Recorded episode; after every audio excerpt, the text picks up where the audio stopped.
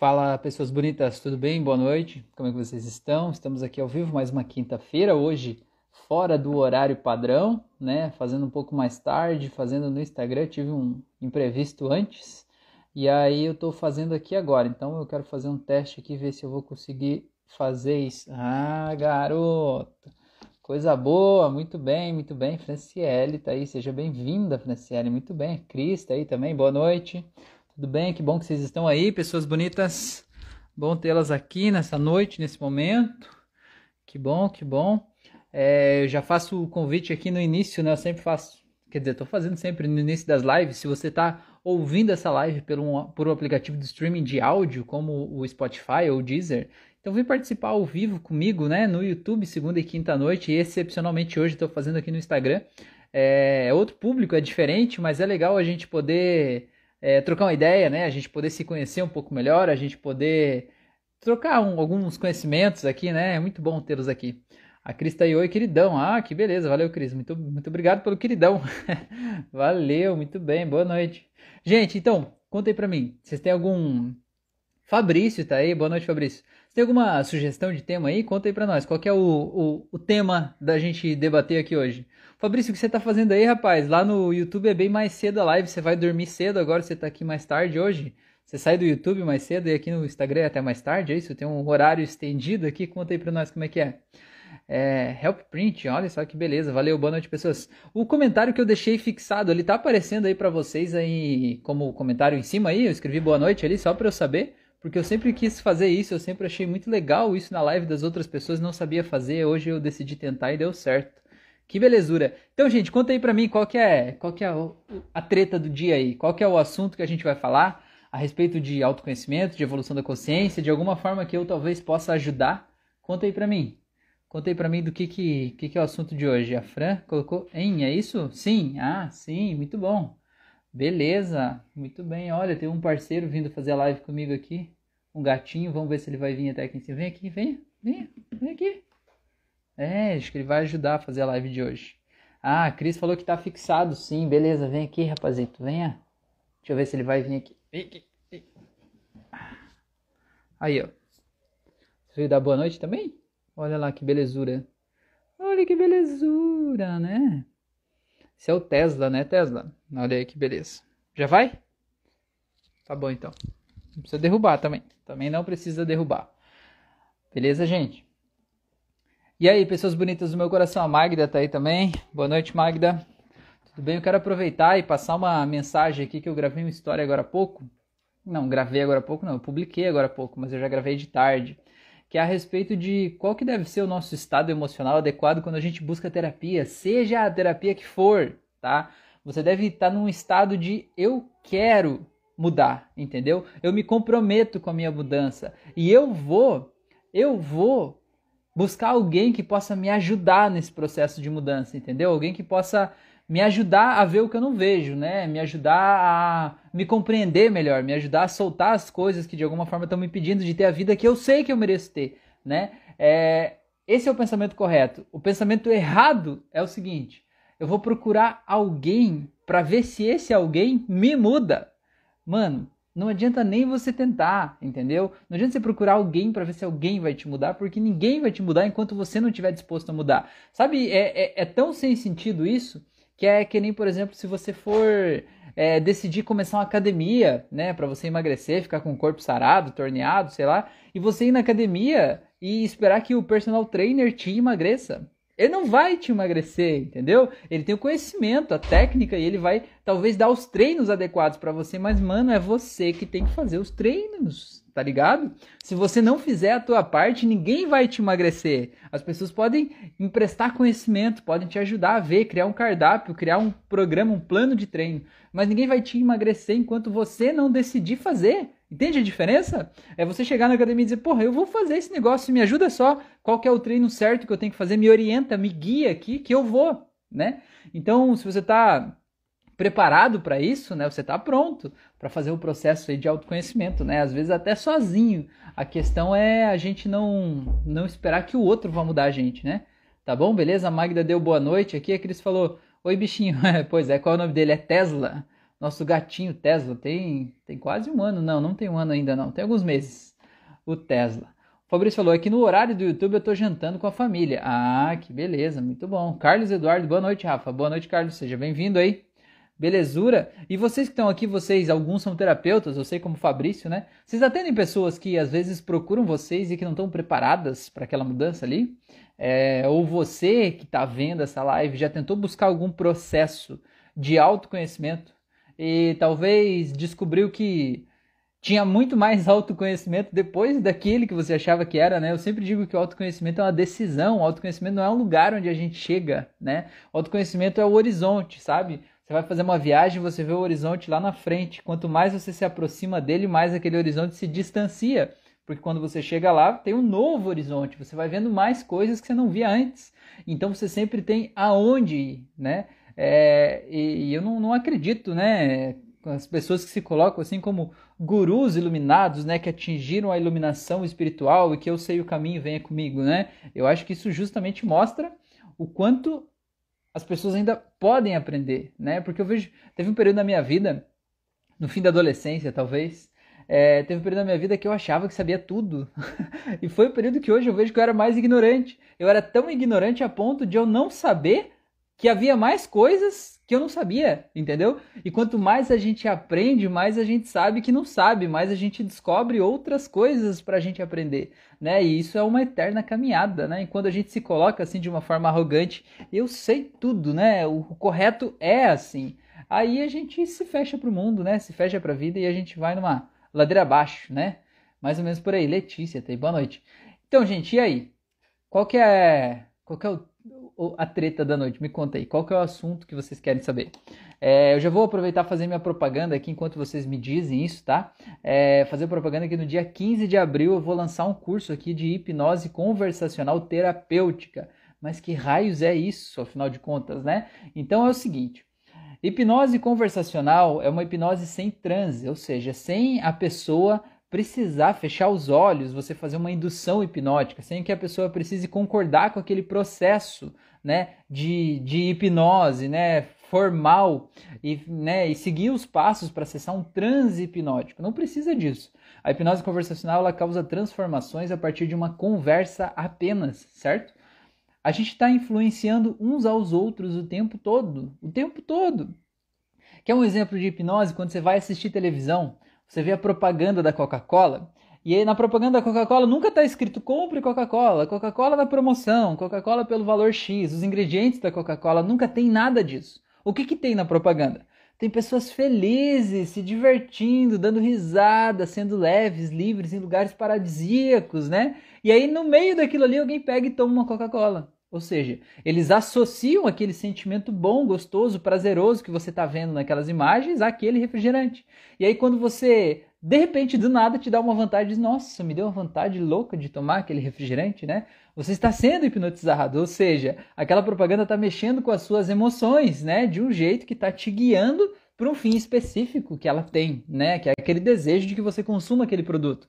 Então a propaganda mexe muito com hipnose, né? O marketing mexe com hipnose. Então, já que a gente influencia uns aos outros o tempo todo, mesmo que a gente não saiba disso, mesmo que a gente não esteja querendo isso, já que a gente já faz isso naturalmente, é legal a gente aprender por que, que a gente faz isso, de que forma que a gente faz e de que forma a gente pode ter uma estrutura de, de, de palavras, né? uma estrutura de, de, de frases, né? um jeito de pensar que faça as pessoas terem uma influência positiva, né? Ou seja, por que o meu curso de hipnose conversacional terapêutica? Porque eu não quero só te ensinar a influenciar as pessoas, mas eu quero te ensinar a influenciar as pessoas para que elas melhorem a vida delas, né? Por isso que é terapêutica. Então, ele é não voltado, mas ele tem ele tem um, um público, né? E, e, muitas pessoas que podem ser público desse curso são pessoas que já são terapeutas, então gente que já é reikiano, trabalha com quiropraxia, mesmo psicólogos, qualquer pessoa que trabalha com pessoas e que quer melhorar a vida dessas pessoas, né, pode ser beneficiado com esse curso, entendendo, né, essa dinâmica do nosso cérebro. E também pessoas que não são profissionais, pessoas que querem ajudar a melhorar a vida dos seus filhos, do seu marido, da sua esposa, dos seus companheiros, enfim é, podem se beneficiar com isso, né? Então tá aí esse convite legal. O curso vai ser dia 15 de abril, diferente dos meus outros cursos. Esse curso ele vai ser gratuito apenas no dia 15, tá? Então, é, vai ter duas versões, vai ter uma versão gratuita e uma versão paga. E a versão gratuita vai ser no dia 15 e vai ser ao vivo, tá? Aí, se você quiser depois do dia 15, você quiser assistir o curso, né, e um curso mais completo, enfim, é, vai ter uma outra opção de um curso pago, mas no dia 15 é de graça. Então, eu, se fosse você, não perdi essa oportunidade, tá bom? Não é porque fui eu que fiz o curso. Não, não é porque fui eu que fiz o curso. O meu único problema é a modéstia, né, sabe? Meu único problema é a modéstia. Não, brincadeira. Mas é que eu já fiz vários cursos de hipnose, inclusive hipnose conversacional, sem transe, enfim. E tem muitos cursos que eles são teóricos e não tem uma aplicação prática, sabe? Você faz o curso, ah, legal, aham, tá. E aí, como é que eu faço agora? O, o, Zé aqui tem um problema. Como é que eu resolvo o problema do Zé, né? Você não sabe, você entra sem saber e sai sabendo menos do que você sabia quando entrou, né? Não, você não, não, não sabe como aplicar. Então, o meu curso tem, tem bastante disso, né? Pelo menos eu tento, né? Ao máximo. Quem já fez meu curso de hipnose clínica ou de hipnose clássica já sabe disso, que eu sempre tento, ao máximo, fazer você se colocar no lugar, se imaginar fazendo e saber exatamente quais passos seguir para tornar aquilo possível, né? Para concretizar aquela transformação tá bom? Deixa eu ver o que vocês falaram aqui, que eu perdi um pouco aqui da, da, do fio da meada. Vamos lá. A Cris falou, claro, estamos em construção todos os dias, é isso aí. É, Matheus Bueno falou, Rafa, eu estou no processo de autoconhecimento e seus podcasts têm me ajudado muito. Uma coisa, porém, ainda está me atrapalhando nesse processo. Vamos lá, vamos lá. Tenho bastante dificuldade em viver o momento presente, parece que estou longe de mim mesmo. Tem algo que pode me ajudar em relação a isso? Cara, Matheus, que legal você ter essa percepção, né? A, a gente chama isso na hipnose de experiência associada e experiência dissociada. Muitas vezes a gente está dissociado da gente mesmo. Não sei se é o teu caso, Matheus, mas teve um momento na minha vida que eu me olhava no espelho e eu não me reconhecia. Parecia que era outra pessoa. Não sei se é o teu caso, sabe? Eu, eu, eu fiz escolhas, né? Tomei decisões que me afastaram de quem eu era de verdade aqui na minha essência, sabe? Quanto mais eu tentava resolver aqueles problemas, mais eu me afastava. E chegou um momento que eu olhava no espelho e dizia, cara, quem que é essa pessoa, né? Assim, não sou eu não, né? É... E aí eu me sentia distante de mim, que acho que parece que é o que você está falando, né? Parece que estou longe de mim mesmo. E aí é, é como se estivesse vivendo uma vida meio anestesiada, né? Como se não fosse eu de verdade ali vivendo aquela experiência, sabe? Como se fosse um, um bonequinho ventríloco, né? Um avatar que está lá vivendo a minha vida por mim. É, só que isso, de alguma forma, esse, esse processo da gente se dissociar da nossa experiência, ele ajuda a gente a não sofrer. Às vezes a gente, sei lá, recebeu uma notícia ruim, sabe? É, uma notícia triste ou algo assim, é normal a gente se dissociar para a gente não sentir o baque, o impacto daquele sofrimento ali no momento, né?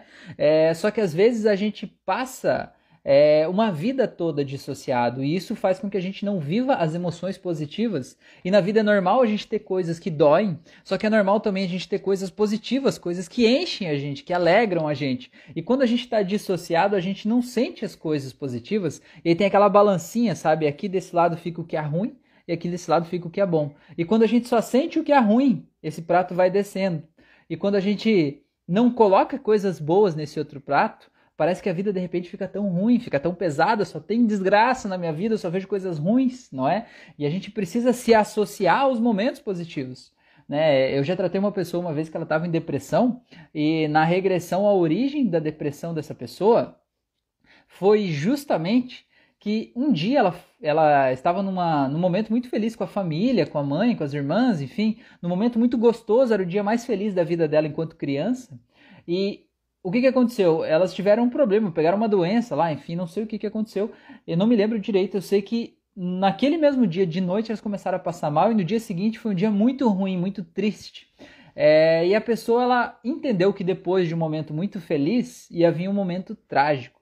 Então ela de alguma forma aprendeu a se dissociar dos momentos felizes porque ela não queria viver aquela felicidade, porque é como se ela não vivesse a felicidade, ela não ia precisar viver a tristeza do dia seguinte, entendeu? Eu tratei uma outra pessoa que era mais ou menos a mesma história, ela teve um dia muito feliz, um dia muito bom na escola, ela tirou uma nota super boa e tal, e chegou em casa toda contente para falar daquela nota e o pai dessa pessoa tinha falecido naquele dia. Então ela foi foi o contraste, o baque, né, de chegar tão feliz com aquela nota e receber uma notícia tão ruim. De alguma forma fez com que a pessoa não se permitisse viver a felicidade, como se é, não viver a felicidade impedisse ela de viver, a, é, fizesse com que ela não precisasse viver aquela tristeza que parece que obrigatoriamente estava linkada à felicidade, né? Então é uma coisa, uma experiência besta, sabe? Uma experiência, não a dor que as pessoas viveram, não, mas eu digo assim, o fato da gente associar uma coisa positiva a uma coisa negativa é uma experiência besta, né? É uma besteira da nossa cabeça, da nossa mente limitada, que faz associações que não fazem sentido nenhum, né? Mas acaba acontecendo. Por exemplo, teve o caso de um cara que ele tinha fobia de neblina, né? E por que, ele tinha fobia de neblina? Porque há um, um tempo atrás é, assaltaram o vizinho dele e acabaram assassinando o vizinho e aquela noite tinha neblina. E a pessoa associou a dor da morte do vizinho com a neblina. E sempre que tinha neblina ela tinha fobia e não sabia por quê.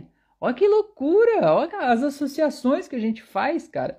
E às vezes a gente passa uma vida de dor e sofrimento por causa de gatilhos, de traumas que ainda estão lá e que a gente pode soltar, entendeu? E por isso que é legal da hipnose, que a gente pega as memórias ruins lá do passado e a gente edita aquelas memórias e solta a dor daqueles momentos, né? Tá bom? Mas eu já saí do assunto que eu estava respondendo aqui a respeito de memória associada e memória dissociada, mas é que eu estou falando porque é, é, às vezes isso faz a gente se dissociar, né? É, uma outra coisa aqui, ó, Matheus, que é legal, tem um livro, inclusive tem um audiolivro no YouTube que chama O Poder do Agora. Não sei se você já viu ou já leu esse livro, mas é um livro muito legal, sabe? Porque se parar para pensar, Mateus, agora não tem nada de errado, cara. Agora não tem nada de errado. O errado tá na minha tristeza quando eu penso sobre o passado, seja assim um passado que era muito ruim e que eu sofri, ou seja um passado que era muito bom e eu tô com saudades daquele passado e eu me lembro com tristeza dele. Acho que nunca mais vou ser tão feliz como fui lá no passado. Ou então, quando eu estou preocupado sobre o futuro, né? Eu estou preocupado sobre as contas que eu não vou pagar, sobre um relacionamento que eu não tenho, preocupado com saúde, sei lá, estou preocupado.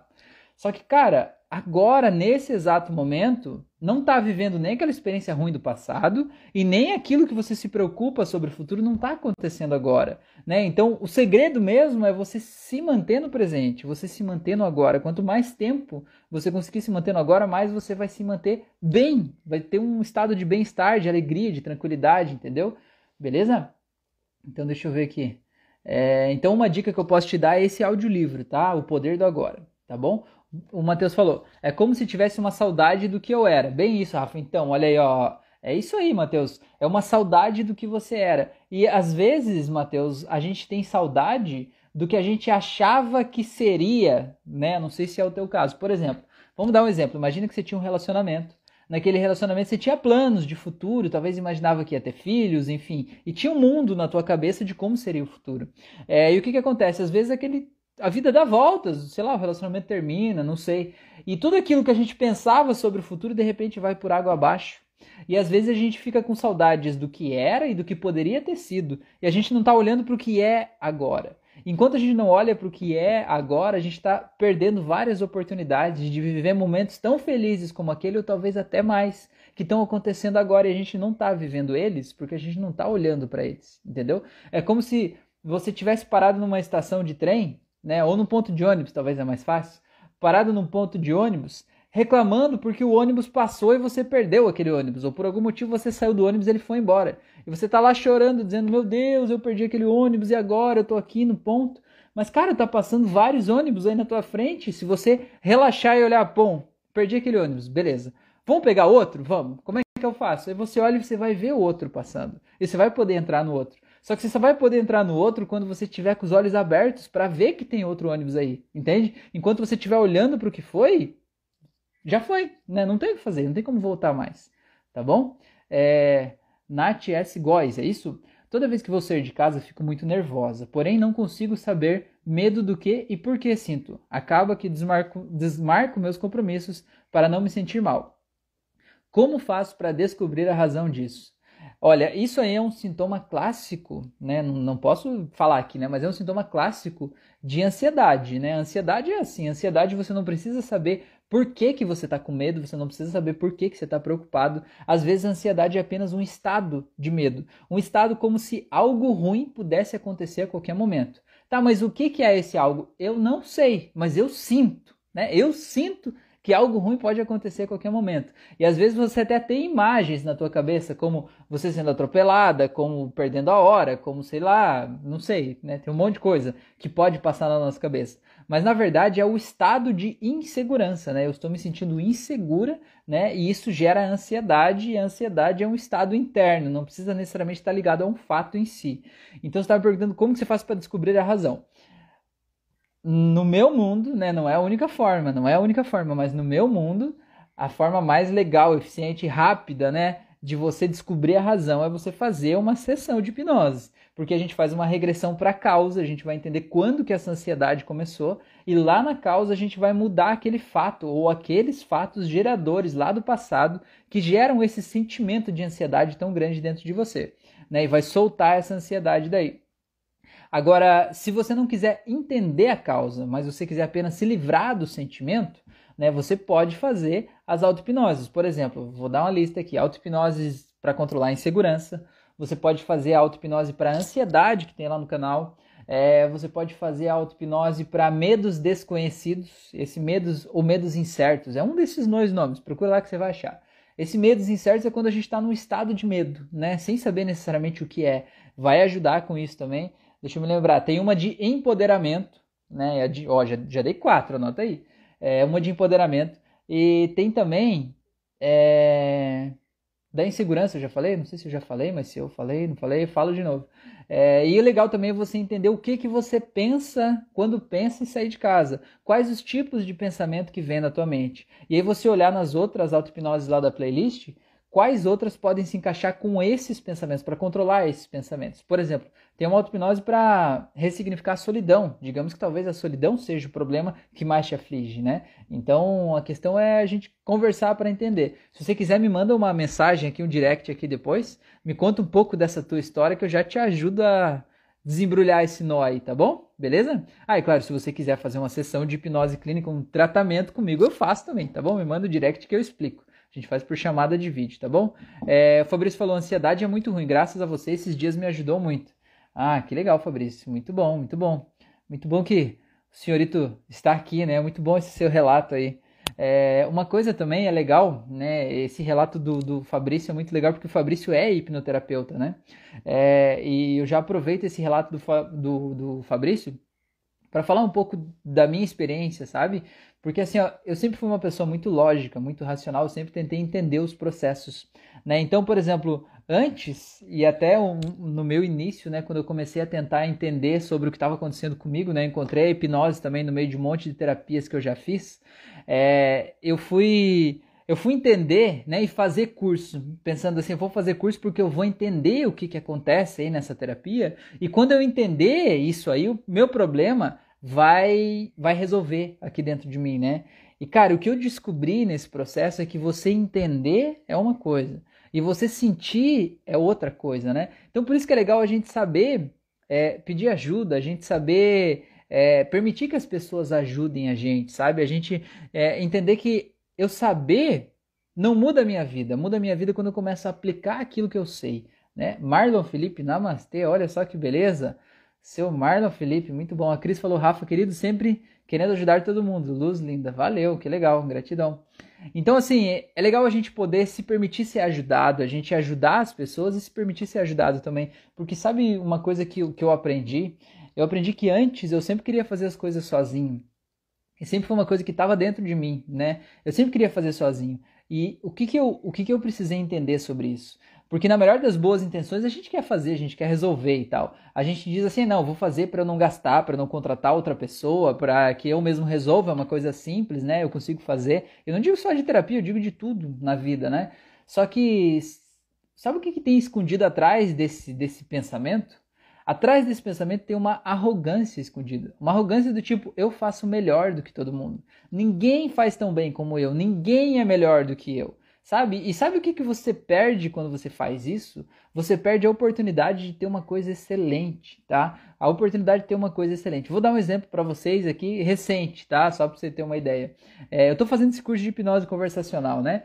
Até então, todas as coisas que eu fiz aqui no, no Facebook, em todas as mídias sociais, sempre fui eu que fiz uma arte, né? Uma artezinha, mais ou menos, os meus stories, sempre sou eu que faço. Tudo eu que faço, né? Aquelas artezinhas, coloco lá. Excepcionalmente o Osório faz algumas artes e coloca, mas a grande maioria sou eu que faço. E sobre o curso eu pensei, ah, vou fazer. O primeiro impulso foi esse. Aí eu falei assim, não, sabe do que mais? Eu não vou fazer não, vou contratar alguém que é foda nisso, entendeu? Aí eu fui lá e contratei um cara que é um designer, né? O, Bruno, cara. E o cara foi lá e fez uma arte linda. Se você olhar ali, eu acho lindo, eu achei maravilhoso. Ele entendeu o que eu queria, ele fez um negócio massa. Ele fez uma, fez uma coisa que eu jamais ia conseguir fazer. Entende o que eu quero dizer? E se eu fosse arrogante de dizer eu faço melhor, eu sei fazer, porque eu não vou gastar de fazer o negócio e tal, eu ia fazer alguma coisa mas ia fazer uma coisa medíocre perto da coisa que eu tenho hoje, entende? E quando eu consigo fazer uma coisa, contratar as pessoas certas, as pessoas que são boas no que elas fazem, elas fazem o melhor delas. E elas fazem uma coisa incrível e isso libera eu para fazer o meu melhor. E o que que eu sou melhor? Eu sou melhor atendendo as pessoas, eu sou melhor falando com as pessoas, eu sou melhor gravando o meu curso, eu sou melhor ajudando as pessoas a desamarrar os seus nós, né? Eu sou muito melhor fazendo isso do que criando arte. Então é muito melhor eu contratar pessoas que são ótimas, né? Que o estado de flow delas é estar fazendo uma arte para que elas façam um negócio incrível, muito melhor do que uma coisa medíocre que eu poderia fazer. Entende o que eu quero dizer? E sobre isso também, já aproveitando a deixa de um outro gancho desse mesmo assunto, é que talvez você está se sentindo um merda na sua vida, né? Justamente porque você está se julgando por não saber uma coisa, não saber fazer uma coisa que não é a sua expertise, não é para você fazer aquilo ali. Não sei se esse é o teu caso, mas às vezes a gente fica se julgando. Ai, porque eu não sei fazer direito tal coisa. Mas que coisa é essa? Ah, eu não sei fazer, não, não sei cozinhar. Cara, mas cozinhar não é a coisa que você veio aqui para fazer, entendeu? E tá tudo bem você permitir que outras pessoas façam isso por você. Não tem nada de errado nisso, entende? Às vezes a gente se julga por outra coisa. Tem uma frase que a Fran sempre fala, que eu não sei de quem é, mas que fala assim que se você for julgar um peixe pela capacidade dele subir em árvores, ele sempre vai se achar um imbecil. Ele sempre vai achar que ele não é bom o suficiente, ele sempre vai achar que ele não serve para nada, né? E talvez você tá aí achando que você não serve para nada, mas o que, que é esse nada? Às vezes você está fazendo a coisa errada. Às vezes você está fazendo uma coisa que não te faz feliz. Às vezes você está em um lugar onde a tua maior qualidade é tratada como o pior defeito que você poderia ter. E eu sei o que é isso, porque eu já passei por isso né? Você ser julgado justamente por ser quem você é. E é uma merda, desculpa a palavra, mas é terrível. Faz você achar que você não é bom o suficiente, que você nunca vai ser bom, que você não merece uma vida boa, que você é inadequado, que você é impróprio, né? E que você devia se policiar, se julgar no que você fala, no que você diz, na roupa que você usa, no jeito que você se comporta, né? E, e o que eu quero dizer é que todo mundo tem um lugar no mundo. E se você está sendo tratado desse jeito é porque talvez você está no lugar errado. E existe o teu lugar. Existe aquele lugar onde as pessoas te amam por você ser quem você é, do jeito que você é. E onde lá nesse lugar, além das pessoas não te criticarem, as pessoas vão te elogiar e as pessoas vão ter orgulho de ter você ali, de você simplesmente poder ser isso. Esse lugar existe. E se você não está nesse lugar, não desista. Não desista de encontrar esse lugar, porque esse lugar existe. Tá bom, gente? Pessoas lindas do meu coração, estamos aqui meia hora de live já. Conta aí pra mim, vocês têm alguma, alguma dúvida, alguma notícia, tem alguma coisa que eu não respondi até aqui, até agora? Senão eu já vou seguindo o meu caminho aqui já, né? É, já passei minha, minha mensagem de hoje aqui. Quem que era que falou que eu venho aqui dar tapa na cara aqui? Quem que era? Era a Simone, né? A Simone já saiu já. Não, não vim dar tapa na cara de ninguém não. Eu tô aqui só compartilhando um pouco, né, dessas, dessas experiências aí. Então conta aí pra mim, tem algum assunto que vocês querem destrinchar um pouco mais? Tem alguma coisa que eu não respondi? Tem alguma coisa que ficou uma dúvida? Pergunta aqui agora, ou se não, só na segunda que tem outra live, tá bom? E vai ser lá no YouTube às 9h36 da noite, beleza? Enquanto isso, eu já vou fazendo um convite para vocês assistirem as minhas auto-hipnoses que tem lá no YouTube, as meditações guiadas da Fran. É um processo que você fecha os olhos, coloca o fone de ouvido e você vai seguindo as instruções e você mergulha nas imagens mentais que estão lá dentro, tá bom? É, e você vai conseguir transformações incríveis aí na tua vida, tá bom? Ninguém pode te mudar, mas olha que legal, ninguém pode te impedir de mudar. Não é incrível isso? Sabe, ninguém pode mudar você, mas também ninguém pode impedir você de mudar, só depende de você. Às vezes sair da zona de conforto, às vezes dá uma, um peitaço, sabe? Às vezes dizer não para aquelas pessoas que estão ali te sugando, às vezes a gente precisa desenvolver essa habilidade de aprender a dizer não. E dizer não não é feio, dizer não é bonito, não interessa o que te disseram lá no passado. Dizer não é bonito, dizer não é lindo, dizer não liberta. Você chegar e dizer não, principalmente para aquela pessoa que ela é meio encostada, sabe? Aquela pessoa que chega ali quer te sugar o tempo todo, você poder, poder olhar para ela e dizer não, tá tudo bem. Né? Aproveitando isso de pessoas encostadas, essa parada toda, né? Uma coisa que eu quero dizer para vocês que mudou minha vida também é você aprender a não se colocar na defensiva. Não se colocar na defensiva, sabe? Porque tem gente que é, tem uma habilidade incrível de chegar e colocar como se fosse a mão no nosso pescoço e encostar a gente na parede. Já vem dando acusações, já vem falando é, coisas que fazem a gente se sentir mal e a gente se coloca na defensiva e começa a responder, né? Por exemplo, assim, ah, onde é que você estava ontem à noite? Ou com quem que você estava? E você se coloca na defensiva e começa, não, eu estava com fulano, estava fazendo isso, estava fazendo isso que lá. Você não deve satisfação para ninguém. Você deve satisfação para você, entendeu? Você não deve se colocar na defensiva. Se você quiser explicar, explique porque você tem vontade de explicar, mas não porque colocaram a mão na tua garganta e te empurraram na parede. Não responda desse jeito. Porque quando você se coloca na defensiva, você abre o teu campo e a pessoa ela vai cada vez mais fundo, né? E aí você está se sentindo mal, se sentindo um lixo de pessoa, um lixo de ser humano, e você não sabe por quê, né? Então não se coloque na defensiva, né? Relaxe e perceba, eu quero falar isso? Não quero falar isso? Não tô afim de falar isso? Não tô afim de falar. E pronto, né? Não tô afim de falar sobre isso? Não vou, né? Tá tudo bem. Uma coisa aqui, é, é, por exemplo, de, de se colocar na defensiva ou começar a explicar, ou começar a justificar ou aceitar uma cobrança, vou compartilhar com vocês aqui uma coisa que aconteceu comigo há, há uns dias aí. É o seguinte, a minha filha de manhã falou assim: Papai, papai, de 5 anos, né? Papai, papai, eu quero mandar um áudio pra vovó. Falei: Não, tá bom, vamos lá. Eu peguei o celular e botei para gravar ela assim: Bom dia, vovó, com toda aquela felicidade, né? De, de alegria, né? De criança e tal. Aquele bom dia que acorda a gente, né? Daí a vovó dela ficou toda feliz, mandou mensagem e tal, minha mãe, né? Aí no outro dia de manhã, minha mãe mandou uma mensagem assim: é, Cadê o, o bom dia da vovó? Eu quero o bom dia da vovó, alguma coisa desse tipo, assim, né? E aí eu parei e pensei assim, tipo, não que eu parei pensei, mas foi um negócio meio automático, né? Minha filha estava dormindo aquele horário ainda. Aí eu respondi para ela assim, falei: "Mãe, você não pode cobrar por algo que brota espontaneamente, né? E aí ela respondeu: Não, não era isso que eu queria dizer, desculpa e tal. Não, não, não, queria que ela se desculpasse também. Eu só queria que ela entendesse que aquele bom dia foi um bom dia genuíno que brotou da minha filha. E se eu me coloco na defensiva e eu digo assim: Não, é porque a Lele tá dormindo ainda. Não, é porque espera, depois eu vou gravar com ela. Depois eu tenho que ir atrás dela para ela ficar gravando. Fica uma coisa pesada para mim gravar. Fica uma coisa pesada para Lele porque ela tem que dar o bom dia todo dia daquele jeito. Entende o que eu quero dizer? E, e às vezes parece que é uma vontade da gente dizer, ai, não quer nem mandar um bom dia para vovó, né, ou algo do tipo. Mas às vezes a gente precisa dizer não, precisa fazer a pessoa entender o que está acontecendo naquele processo, sabe? E não é um não agressivo, não é um não assim, mas é só dizer, não tô afim, né? Não tô afim, tá tudo bem. Depois mais, se quiser ligar, você liga, fala com ela, acorda, mas é o que eu falei no, no vídeo que eu postei ontem, eu acho a respeito de pessoas que trabalham demais, que são viciadas em trabalhar. A gente começa a fazer uma coisa que não é nossa obrigação, mas as pessoas cobram e a gente cede aquela cobrança e de repente vira a nossa obrigação. E quando a gente vê, a gente está embrulhado naquela montoeira de coisa lá e não está dando conta e as pessoas estão cobrando por que, que a gente não fez, entende? E você não deve aceitar esse tipo de cobrança, tem que devolver e dizer, ei, hora que der eu faço, sei lá, hora que eu tiver com vontade, não sei. Dizer não, né? A arte de dizer não dava para ter um livro, né? A sutil arte de dizer não, né? Mais ou menos isso. Deixa eu ver o que vocês falaram aqui. É, Letícia perguntou: qual o melhor livro que já leu? Uau, Letícia, pergunta intensa, hein, menina? Meu Deus, deixa eu pensar aqui. Cara, tem vários livros, né? Meu Deus, eu tenho vários livros. Tem um site, não sei se vocês conhecem, chama Scooby. Scooby é books de trás para frente. Books é livros em inglês de trás para frente. Então nesse site você vai lá e digita, né? Cada livro que você leu você pode colocar lá nesse site. Aí tem os livros cadastrados, ele vai dando lá a tua estante virtual, que é os livros que você leu, e vai dando o teu paginômetro, ou seja, o livro tal tem 100 páginas. Aí cada vez que você põe lá que você lê o livro, ele soma no teu paginômetro lá, né?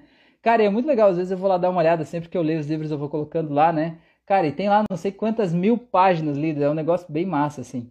Então, assim, tem vários livros de várias áreas, mas já que você está me fazendo uma pergunta e eu entendi que a tua pergunta não é da área de terapia especificamente, é o melhor livro de todos, né?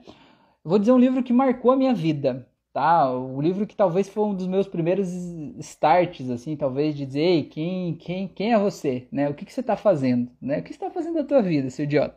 Não, idiota não. Mas foi um livro que eu li na faculdade, eu acho que estava no primeiro ou segundo período da faculdade, foi um livro que me marcou. O livro se chama Valden, com W, W-A-L-D-E-N, Valden. Ou A Vida nos Bosques. O nome do livro é tudo isso, Valden ou A Vida nos Bosques. É do Henri Thoreau. Se você falar francês, você vai falar de um outro jeito, mas eu sou brasileiro e falo do jeito que eu quiser, Henri Thoreau, tá bom? É, esse livro conta a história de um cara, né? É, que é o seguinte: foi o início da Revolução Industrial, as pessoas estavam saindo do campo, vim morar na cidade, e naquela época não tinha lei trabalhista, não tinha o limite de carga horária, então as pessoas entravam numa fábrica sem iluminação, sem condições adequadas, sem EPI, sem nada, e passavam o dia inteiro trabalhando naquela fábrica, trabalhando 12, 14, 16 horas por dia numa fábrica, saíam de lá só porque elas precisavam dormir de verdade, algumas horinhas, para começar de novo, né? Porque senão o corpo não aguentava. Era quase um regime de escravidão, quase. É, só que as pessoas ganhavam salário, né? Mais ou menos é isso que diferenciava. É, e o que, que esse cara fez? Esse cara escreveu o livro contando o caminho inverso. Ele decidiu que ele ia morar no meio do mato, do lado de um lago, lá numa cidade X. E dele queria viver sem o dinheiro, né? Digamos assim, como se fosse o mundo todo estava evoluindo para esse capitalismo, né? Para a gente ter tudo a base do dinheiro como moeda de troca, e ele estava fazendo o caminho inverso, dizendo: vou viver sem dinheiro, vou plantar as minhas coisas, vou, vou, vou, vou colher, vou viver no mato. E ele conta essa experiência dele, sabe? Mas não é só a experiência que ele teve, porque ele realmente foi viver um ano lá no mato. E ele conta todos os desafios que ele teve, as doenças que ele pegou, como que ele lidou com aquela coisa, tudo isso mais de um século atrás, bem mais, cara. Mas assim, é, ele ele vai ou bem mais, não sei, não sei, faz um, um século, acho, por aí. É, o que que ele o que que ele conta assim, tipo, vou contar para vocês só uma, uma referência que me chamou muita atenção. É, antes dele sair, no começo do livro, ele está trabalhando numa fábrica ganhando salário. E aí no, ele conta assim que ele quer ir visitar os parentes dele que estão numa outra cidade. Olha só que coisa linda, tem uma pessoa aqui com a gente, ó, tá aqui, ó. Valdendo, Thoreau, olha aí, ó. É, ou A Vida nos Bosques. Essa aqui é a versão de bolso dele, tem os outros maiores, né? É muito legal. É, então, assim, ó, ele foi viver no mato, né? E aí ele queria. Ele queria é, até me, me, fugiu as ideias aqui. Aí ele faz algumas relações assim a respeito do, da nossa relação com o dinheiro, da nossa relação com a nossa própria vida, porque aquelas pessoas que estavam nas fábricas, muito diferente de quem está trabalhando hoje, muito diferente.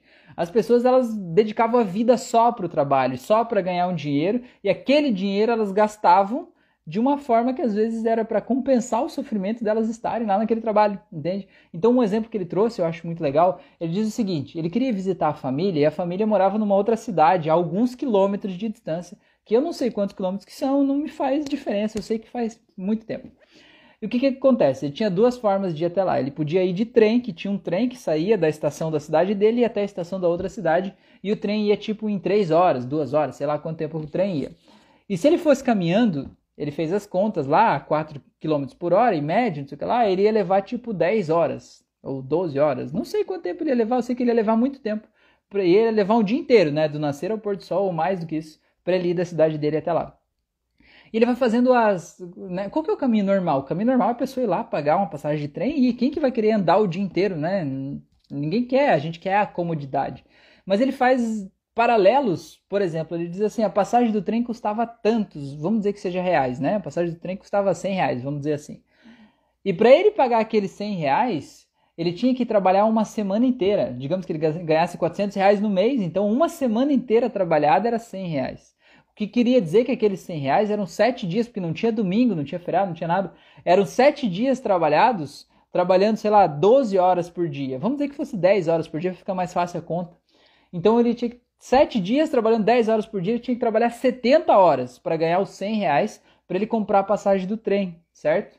E daí ele achava, né, digamos assim, o caminho normal das pessoas é ver assim, se eu fosse caminhando eu ia levar 12 horas, e para eu ir de trem eu ia só em duas horas, vamos dizer que seja assim. Então, eu pagando a passagem, eu economizo 10 horas da minha vida, porque eu vou de trem, então em vez de eu perder 10 horas a mais caminhando, eu vou só em duas horas o, a conta normal das pessoas é essa, né? Eu estou economizando 10 horas indo de trem do que indo a pé. E o que ele estava mostrando é justamente o contrário, né? Eu estou jogando fora 60 horas da minha vida num trabalho que eu não gosto para ganhar o dinheiro que eu vou gastar para eu ir no trem para economizar aquelas 10 para fechar as 70 da conta. Eu não sei se vocês entenderam essa matemática que eu fiz, porque até eu fiquei meio confuso no final, mas é isso, tá? Se vocês entenderam, comenta aqui, depois eu, eu falo isso. Mas o livro esse aqui é muito massa, tá? Tem vários livros muito legais que eu li, mas já que você pediu um só, então esse aqui, já que a Fran até trouxe. Valeu, Fran, gratidão. Vamos lá, o Fabrício falou: acho que a partir do momento que você gosta de ser você mesmo, as outras pessoas também começam a te aceitar. É isso mesmo, Fabrício, eu acho muito legal isso. As pessoas te tratam do jeito que você acha que você merece. Se você acha que você merece ser tratado, se você se trata bem, as pessoas vão te tratar bem. Agora, se você achar que você é um merda, que você não merece nada na vida, as pessoas vão te tratar desse jeito. As pessoas vão te tratar do jeito que você acha que você merece ser tratado, do jeito que você mesmo merece. Quer um exemplo? Vai na frente do espelho e vê o que, que você diz para você mesmo. Né? Tem pessoas que eu conheço que dizem assim: ah, eu sou um ser iluminado, eu estou aqui num processo de autoconhecimento, né? Estou querendo melhorar minha saúde, meu corpo, emagrecer, buscar uma situação melhor de vida. Ah, estou aqui, ah, todo cheio de luz, de carinho e tal. Aí eu estou fazendo um processo aqui, um processo energético, reiki, auto-hipnose, sei lá. Aí a pessoa termina de fazer aquele processo. Aí ela vai lá, chega e olha na frente do espelho e diz assim: mas você é feio mesmo, hein? Meu Deus, você não tem jeito. Olha que coisa ridícula. Olha essa espinha na testa. Olha que coisa mais. Não faz a barba já faz uma semana, pelo amor de Deus, você é ridículo, né? Aí não adiantou o que você fez, você anulou tudo que você fez lá atrás, entendeu? Você tá fazendo de conta que é uma pessoa, criou um personagem espiritualizado para você, mas no final das contas você tá se jogando para baixo. Quanto mais você se jogar para baixo, mais para baixo você vai. E não adianta procurar quem é que está fazendo mal para você, quem é que está armando planos contra você, quem é que está fazendo trabalhos contra você, magias e feitiços. É você mesmo. Para de se puxar para baixo. Olha no espelho e assuma o teu poder. Quem é você, afinal de contas, né? Passe a se ver do jeito que você é de verdade. Só depende de você. Ninguém pode te impedir de fazer isso. A Magda falou: integramos nossas partes. É isso que eu falei agora de você ter um lado que é um ser energético, espiritualizado, e tem um outro lado que é o idiota, burro, feio, que não consegue fazer nada direito, isso são duas partes bem distintas. Então a gente precisa integrar essas partes, porque você não é nem só esse aqui e nem só esse aqui, você é um misto dos dois. E quanto você tem esses dois brigando, quanto mais um for tão diferente do outro, mais eles vão brigar. E quanto mais eles brigar, mais problemas você vai criar na tua vida. É como se tivesse uma canoinha e cada um tá remando para um lado diferente. Você precisa fazer os dois chegar num acordo, sabe? Porque afinal de contas você é só um. Afinal de contas você só tem essa vida aí, né? Você precisa fazer os dois é, chegarem num acordo, certo? O Fabrício perguntou: Eu queria saber como vai ser o curso de hipnose conversacional. Vai ser pelo Hotmart ou alguma outra plataforma? Então, Fabrício, é, tem duas opções, né? Eu falei que vai ter o curso gratuito no dia 15 de abril e vai ter o curso pago, né? Depois, se você quiser fazer depois, vai ter o curso pago que vai ser um pouco mais completo. O curso do dia 15 de abril vai ser uma live que vai ser no YouTube. Vai ser uma live, mas não vai ser tipo as nossas lives. Não vai estar aberto para perguntas e respostas. Eu vou fazer uma aula mesmo de umas duas horas ou três horas, não sei, estou definindo isso aqui ainda, né? Vai ser uma aula direto com as aplicações, enfim, vai ser uma aula mesmo ao vivo. E no final dessa aula eu vou abrir para perguntas aí para gente esclarecer as dúvidas, mas não vai ser tipo bate-papo como essas, entendeu? Então vai ser um curso ao vivo. E aí depois vai ter o curso pago, que aí é no Hotmart, se você quiser né, fazer, né, ou participar, enfim. Vai ser bem legal. O curso do Hotmart já está publicado lá e vai ser bem massa, tá bom? A Cris falou, fala um pouco sobre a insegurança, sobre a questão tóxica da internet. Confesso que isso me limita um pouco sobre vídeos e tal. Como que te limita sobre vídeos, menina? Te limita de você fazer vídeos ou de você assistir vídeos? Sobre a internet, tem uma pessoa aqui, se vocês não seguem ainda, sigam. Chama Jerônimo Temel. É, ele falou uma coisa uma vez que eu achei muito massa e aquilo eu guardei para a vida. Ele falou o seguinte: na internet as pessoas só publicam o seu palco. O que, que é o palco? Imagina uma apresentação de teatro. Você vai lá e na hora da apresentação é o teu palco. Tá tudo lindo, não tá? Tem a iluminação certa, tem a música na hora certa, as pessoas estão vestindo a roupa certa, né? A roupa de acordo com o figurino, é, a maquiagem certa, cada um entra no tempo certo e tudo flui, né? E as pessoas estão lá assistindo, batendo palmas, aplaudindo, aquilo ali é o palco, é a hora que tá tudo dando certo. Mas, mano, para você chegar naquela uma hora de apresentação, você teve quantas horas de bastidores antes daquele palco? E o que, que é os bastidores? É quando você vai lá fazer teu treinamento, você está com a, camisa velha, camisa de vereador da eleição passada, né? Você tá com a roupa rasgada, você vai falar fala, você erra. Não tem luz, não tem efeito especial, não tem ninguém assistindo, tá tudo dando errado, né? O, o figurino não deu para comprar, a roupa rasgou, tudo deu errado. Isso ali é o bastidor. Para você ter uma hora de palco, você tem, sei lá, 100 horas de bastidores. Quando tudo, tudo tá errado, mais ou menos, você tá tentando fazer dar certo. E sabe o que, que acontece nas mídias sociais aqui? As pessoas só postam o palco, as pessoas não postam o bastidor. As pessoas só postam a apresentação, ou você posta quando você tá com problema, Cris. Você posta lá quando tá com uma espinha na cara, tipo assim, diz, oh meu Deus, tô com uma espinha aqui. As pessoas não postam isso, as pessoas só postam as viagens, os prêmios, os jantares, as coisas que eles vão. Às vezes eles até vão no jantar que eles não querem ir, gastam dinheiro que eles não têm só para bater uma foto que eles não precisam para publicar para pessoas que não estão nem aí para eles. Eu acho incrível. Mas enfim, o que, que acontece? A gente, consumidor, né? A gente, pessoa, pessoa física, né? A gente olha o Instagram das outras pessoas, né? E a gente, meu Deus, todo mundo tem uma vida linda, menos eu. Só eu que estou aqui ferrado, né? Com a camisa do deputado da eleição passada, né? Toda rasgada aqui. E todo mundo tá lá andando de iate, tomando champanhe, viajando para Disney e eu aqui fudido, né? Então, esse é o ponto que é legal a gente entender, né? Eu não posso comparar o meu bastidor com o palco do fulano, porque talvez aquele palco que ele tá lá, talvez ele sofreu muito no bastidor para ele conseguir fazer aquele palco acontecer naquele momento. E será que você está disposto a pagar o preço que ele pagou para ver aquilo lá?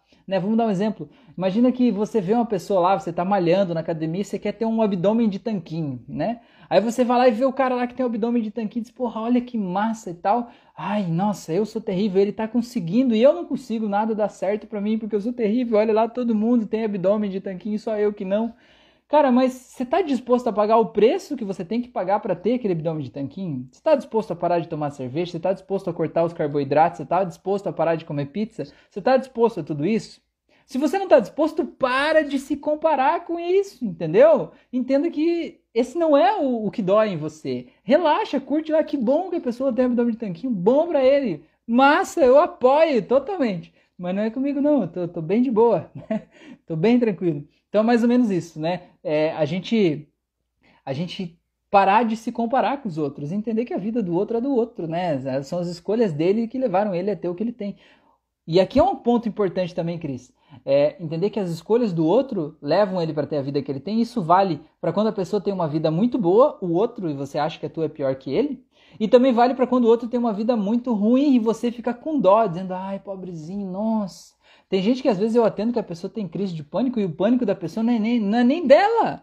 Ela tá em pânico por causa da vida dos outros, sabe? Tá em pânico porque o meu irmão tá com problema, porque o meu vizinho, não sei o que lá, porque fulano tá assim. Eu falei, cara, ele tem, tem motivo para estar tá assim. Eu atendi uma pessoa uma vez e ela tava se sentindo mal, porque olha, olha a história. É, acabou a luz na casa do irmão dessa pessoa. E, e acho que os pais estavam lá, moravam perto, alguma coisa assim. Acabou a luz na casa do irmão e do pai. E essa pessoa foi lá, né, buscar os pais para vir para casa dela, que tinha luz. E passou lá na casa do irmão, ei, vamos lá em casa e tal. O irmão disse assim: "Não, vou ficar aqui de boa, né? Tô tranquilo, acendi uma vela aqui, vou esperar a luz voltar". E essa pessoa foi para casa, estava se sentindo mal, pensando em como o irmão estava se sentindo porque estava na casa sem luz. Foda-se o irmão, desculpa a palavra, mas foi ele que escolheu, entende? E às vezes a gente fica se sentindo mal porque a gente está carregando um peso que não é nosso. Sabe, a pessoa teve a oportunidade, o carro estava lá na frente da casa dele, ela não quis ir. Se ela não quis ir é porque ela tem motivos para estar lá onde ela está, entende? Ela está ganhando algo em estar tá lá, seja o algo que for, não é um problema teu o que ela está ganhando. Então, apenas observe que cada um tem as suas escolhas, né? E é mais ou menos isso, tá bom? A Magda falou, como integramos as nossas partes? É, Magda, é, tem uma auto-hipnose aqui, lá, lá, né? Não é aqui, é lá no YouTube, que chama harmonização de partes. Essa auto-hipnose vai te guiar nesse processo de integrar as partes, tá bom? Belezura? É, falou interessante sobre a defensiva, né? Não se colocar na defensiva, legal. O Fabrício falou: A Sutil Arte de Ligar o Foda-se, o nome do livro. Eu tenho e foi uma grande leitura que eu fiz. Ajudou muito na minha visão de mundo. Legal, Fabrício, esse livro tem no YouTube como audiolivro também. Eu indiquei ele para uma paciente minha ontem ainda, ela começou a ouvir e curtiu demais. É muito legal mesmo. Esse audiolivro eu, indico muito mesmo. A Sutil Arte de Ligar o Foda-se. É muito bom. É... Teia tá aí, boa noite, mestre. Boa noite, seja bem-vinda. Ah, até aqui eu tava vendo seu Instagram, você é uma moça de multipotencialidades, né? Você é engenheira, terapeuta e tem mais alguma coisa lá. Eu achei muito massa, cara. Muito legal a gente integrar várias coisas, né? Legal. É, Jonathan, olá, seja bem-vindo. Letícia falou, muito interessante esse livro, passa uma mensagem bem importante. É isso aí. É, o Jonathan perguntou qual é o tema da live de hoje. Jonathan, a gente começa a live assim. É assim. é assim, entendeu? A gente não começa com um tema definido aqui e as pessoas vão trazendo e a gente vai vai amarrando no meio do caminho aqui, tá bom? Mas agora, na real, já tô terminando agora, 49 minutos, o Instagram derruba com 60 minutos. Então, antes que o Instagram me derrube, eu já vou dar uma boa noite para vocês. Eu já dei uma boa noite, uma boa noite já faz meia hora e tô aqui falando. Vou dar outra boa noite. A Fran falou: pode ser para o irmão da pessoa. É, isso aí. Gente, eu agradeço demais a atenção de vocês por vocês estarem aqui, por tornarem isso tudo real, tudo isso possível, tá bom? Tenham uma ótima noite, um grande abraço, beijinho no coração de vocês, durmam bem, durmam bem aconchegadinhos com o travesseiro de vocês, se cuidem, tá? Tomem bastante água, tá bom? Façam exercícios físicos, cuidem da saúde e cuidem da saúde dos pensamentos de vocês, tá bom? Quando perceberem que estiverem pensando merda, vão lá no vaso, joguem a merda e deem a descarga, tá? Uma descarga energética, emocional. Joga fora, não precisa estar com isso aí dentro. Não importa o pensamento que está aí na tua cabeça, esse que tira o teu sono, ele não é verdade, tá? Ele é só um pensamento e você escolheu deixar ele aí em algum momento da tua vida, e agora, talvez até agora mesmo você possa escolher pegar ele e jogar lá no vaso. Talvez até você possa se ver pegando esse pensamento que te faz mal, como se fosse uma bolinha, sabe? E jogando ele no vaso lá e dando a descarga. E talvez agora, se você fez isso que eu acabei de falar, você já teve uma aplicação prática da hipnose conversacional terapêutica que eu vou ensinar no meu curso do dia 15 de abril. Tá bom? Grande abraço para todos vocês, se cuidem, durmam bem e até a próxima.